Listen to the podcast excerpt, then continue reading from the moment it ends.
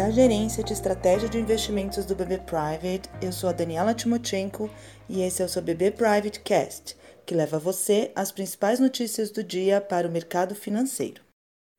Sexta-feira, 27 de março de 2020. As principais bolsas asiáticas fecharam em alta nesta sexta-feira, à medida que investidores observam esforços de governos de várias partes do mundo para amenizar o impacto econômico da pandemia do novo coronavírus.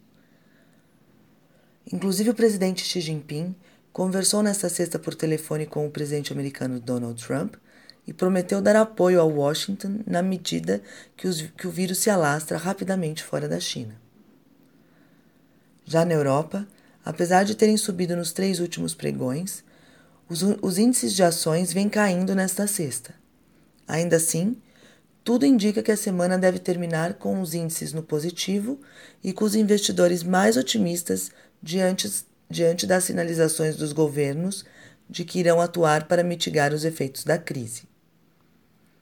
Enquanto isso, nos Estados Unidos, os índices futuros das bolsas de Nova York operam em baixa na madrugada desta sexta, apesar das robustas altas recentes que foram apoiadas no pacote trilionário de ajuda para o enfrentamento da crise. Isso mostra que os mercados permanecem sensíveis ao noticiário sobre a doença, que ontem atingiu mais de 82 mil casos nos Estados Unidos, que assumiram a liderança como país com o maior número de infectados.